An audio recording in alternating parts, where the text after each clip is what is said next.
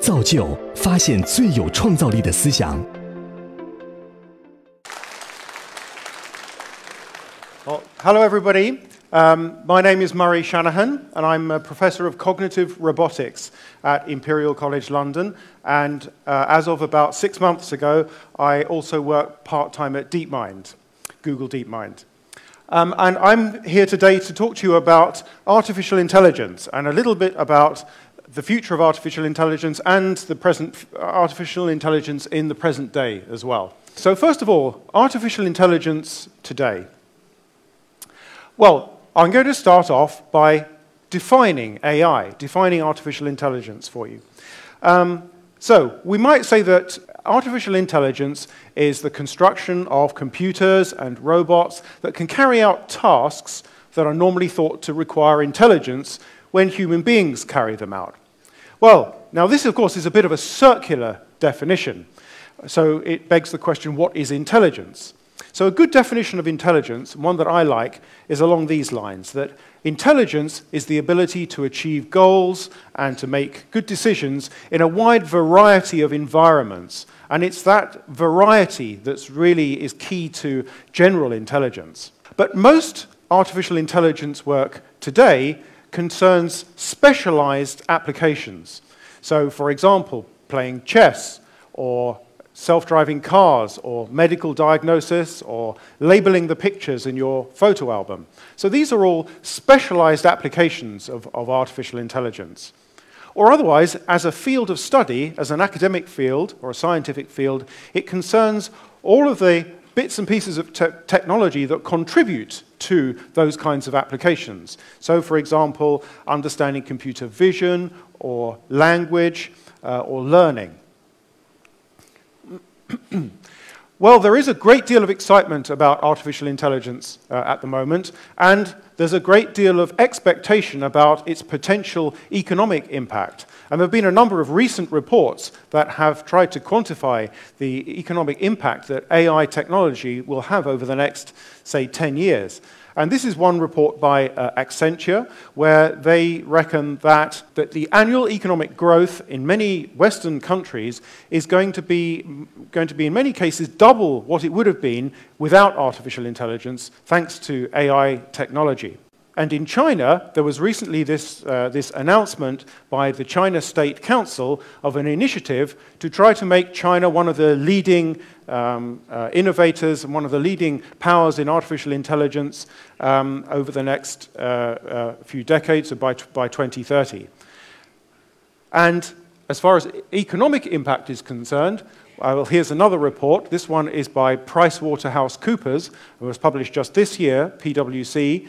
And in this report, um, they reckon that the contribution to the gross domestic product uh, artificial intelligence technology is going to make over the next, uh, uh, over the next uh, few decades uh, is going to be really very considerable. So there's lots of expectation for what the economic impact of AI technology is going to be. Um, now, I'm going to talk a little bit about the progress that we've made in AI and why it's exciting right now. Well, let's go back a little bit in history. So, back in 19, I'm, just, I'm really just going to talk about two landmarks in AI. One of them is going to be this, this one, and the other one is going to be uh, AlphaGo. So, it's good to compare and contrast the two things. So, let's go back in, in history a little bit to 1997. So, going back 20 years, and in 1997, uh, IBM's, an IBM computer called Deep Blue defeated who, Garry Kasparov, who at the time was the world chess champion. And uh, Garry Kasparov was, was, uh, was beaten in this, in this match, and this was you know, widely seen as a very significant landmark in artificial intelligence, a really major achievement. But it's interesting that um, uh, even though we managed to build computers that, uh, that could play chess at this level, that still there was, everybody recognized that we hadn't really achieved human level artificial intelligence. There was still an enormous number of things that computers couldn't do that humans can do, very ordinary, everyday things. Okay, so uh, that was in 1997. So let's fast forward now, nearly 20 years. And in 2016, DeepMind's uh, AlphaGo took on uh, Korea's Lee Sedol, who is one of the uh, top Go players uh, in the world. And I think to everybody's surprise, Lee Sedol was beaten by AlphaGo by four games to one. So this is another very significant achievement uh, for artificial intelligence. And of course, many people thought that it would be a very long time before computers were able to compete at a professional level at a game like Go. Um, so this was a great surprise. And then the following year, uh, so, so AlphaGo also managed to defeat uh, China's Ke Jie. And in this, uh, this, this picture that we see, so, they, so at this event um, that took place in Wuzhen, um, there, were many different types of Go matches. There was, of course, the match the, with, uh, with Ke Jie, but there were also a number of other matches, and in one of them, uh, there was a whole team of five Go masters that all, all took on uh, AlphaGo and try to act as a team and defeat uh, AlphaGo. And even all five of these Go masters, top Go masters together, were unable to defeat uh, uh, AlphaGo. Now, I want to say a little bit about um, how AlphaGo works and, uh, and why it's such a, a, remarkable achievement. Of course, one of the reasons it's a remarkable achievement is because Go is so very difficult. It's a very, very difficult game. It's much more complex than chess because the sheer number of board configurations you have in a 19 by 19 Go board is astronomically large, and it's astronomically larger than the number of board configurations you have in chess. Now, it, the number of board configurations that you have in chess is still very, very large, but it is, uh, it's, it's not so large that a computer can't tackle the problem using sheer brute force of computation. And the way that uh, Deep Blue tackled chess was by exploring the tree of possible moves. So, given the current board configuration in chess, Deep Blue would look at um, the possible moves that that it might take, and then the possible moves that its opponent might take after that, and then the possible moves that it might take after its opponent's move. And as you can imagine, this makes a, a sort of tree of possibilities. And this tree of possibilities fans out and is very, very, very, very large. And in chess, it's very, very large. It's too large for humans to use a kind of brute force exploration of saying, what if I did this, and then they did that, and then I did this, and then they did that. We do that a little bit, but mainly human experts rely on their sort of intuition and their pattern recognition capabilities. Now, the way computers uh, worked at chess was not by using that, that kind of intuition and pattern recognition capabilities, but rather was by using the sheer power of computing and the sheer speed of computing, was exploring this huge tree of possibilities. Now, it turns out that while humans can't tackle chess that way, but computers can, they can explore this tree of possibilities. But the tree of possibilities with Go is so much larger, so, so very much larger than chess. There's no way you can tackle Go uh, using computers in that kind of brute force way. And that's why many people thought that we'd never be able to build computers that were professional level at Go. And even with 2017 computing power, and the point is, of course, that good human players use their intuitive understanding of the board and the board positions. And the clever thing is that DeepMind managed to replicate something of that intuitive pattern recognizing recognition capabilities. Okay, so I want to say a little bit more about how AlphaGo works.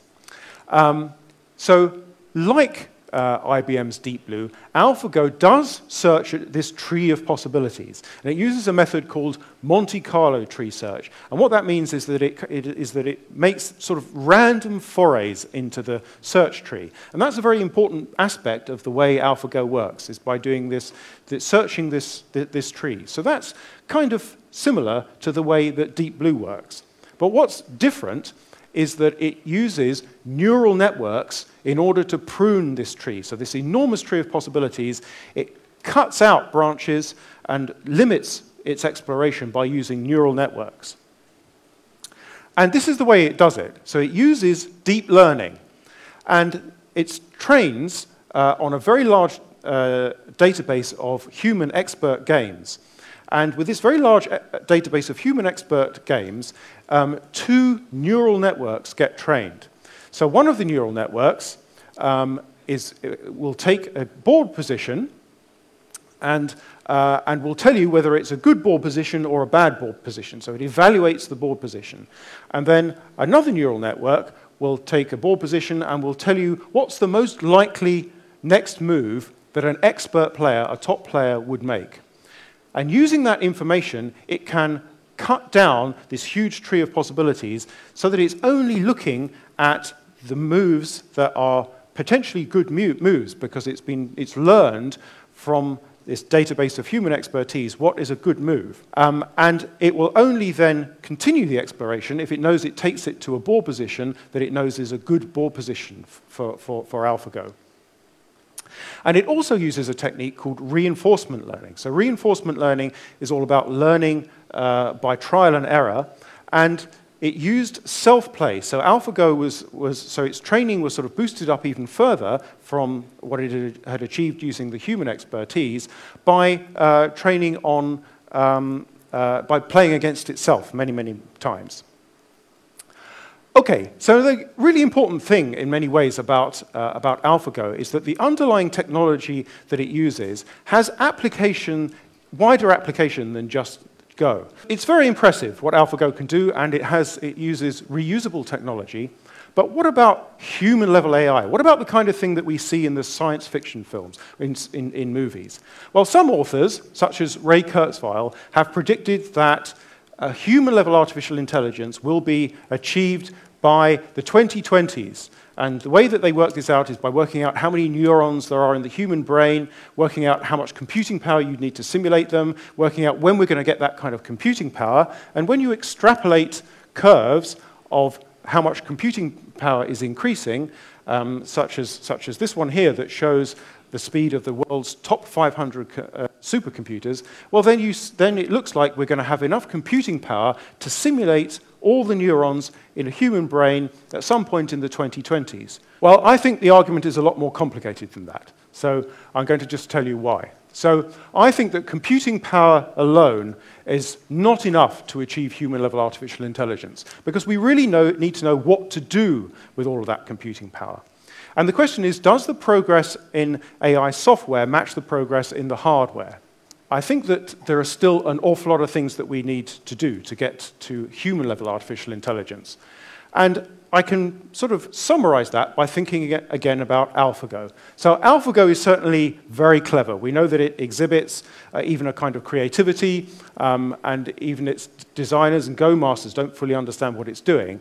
However, like all specialized artificial intelligence, uh, AlphaGo is actually in many senses, not very clever, because all it can do is play Go. Whereas if we look at Lee Sedol, or Ke Jie, the amazing thing about them is that not only can they play Go, but they can also do all of those everyday things that all of us can do, such as hold a conversation, or play with a child, or make a meal in a kitchen, uh, and all the many, many ordinary everyday things that any human being can do. Um, Ke Jie can do those things, Lee Sedol can do those things, I can do those things, but AlphaGo can only play Go. AlphaGo doesn't even understand that there's a complex everyday world out there to, uh, to, to, deal with. So, in order to achieve artificial general intelligence, um, in order to do that, um, then we require a number of other things. Um, so, so, in English, it's the three C's creativity, common sense, and abstract concepts. So, we need creativity, the ceaseless tendency to try out new possibilities, but that only works if the computers have common sense. So, common sense is the ability to understand the consequences of everyday actions in the ordinary, everyday world. Um, so, so uh, if you just think about the all the many ordinary everyday objects that are around you in, say, in your house or in the street, then we have a common sense understanding of the way they work and what will happen if we manipulate them, move them, put them inside each other, push them with each other. And we also have a common sense understanding of the social domain as well. So we don't yet know how to endow computers with that kind of capability. And we also don't know how to endow them with the ability to form the kinds of abstract concepts that humans uh, can form and that help us to, uh, to generalize in, uh, in, in, in, novel circumstances. So there's a number of things that we, uh, uh, that we don't know how to do yet before we, and we need to be able to do those before we can achieve human level artificial intelligence. And I think there's an, there's, there's an unknown number of conceptual barriers uh, before we get there. However, if we did get there, well, then, um, uh, then we'd be getting towards this time that some people have called the technological singularity. And if we did get there, well, then I think there are certain very important things that we have to start to think about. Um, and in fact, many of these in the, in the first uh, uh, bullet, set of bullet points here are things that we have to think about anyway, even before we get to human level artificial intelligence. Um, so we have to think about the prospect of technological unemployment, and we have to think about our dependence on technology. So we don't want to become overly dependent on technology. And we also want to make sure that our technology, our AI, is safe and reliable. And if we ever manage to make human level artificial intelligence, then these concerns will be much, much larger. However, if we do get these things right, then there is the possibility for very, very powerful and beneficial uh, uh, improvements to, to everybody's uh, lives. And we, we end up starting, if, if, if, if computers and AI can enable uh, a kind of utopia, then we have to ask ourselves a number of really deep and important questions, which are things like what, would we, what do we really want? What, what constitutes a good life? And what do we want as a species? And I think these kinds of issues and questions are things that transcend cultural and political differences. So they're things that we all need to be, uh, to be talking about. And my parting message that uh, human level AI may be a long time coming, but specialized AI technology is here now and is only going to get more powerful, uh, and it's going to have a big impact. So thank you very much.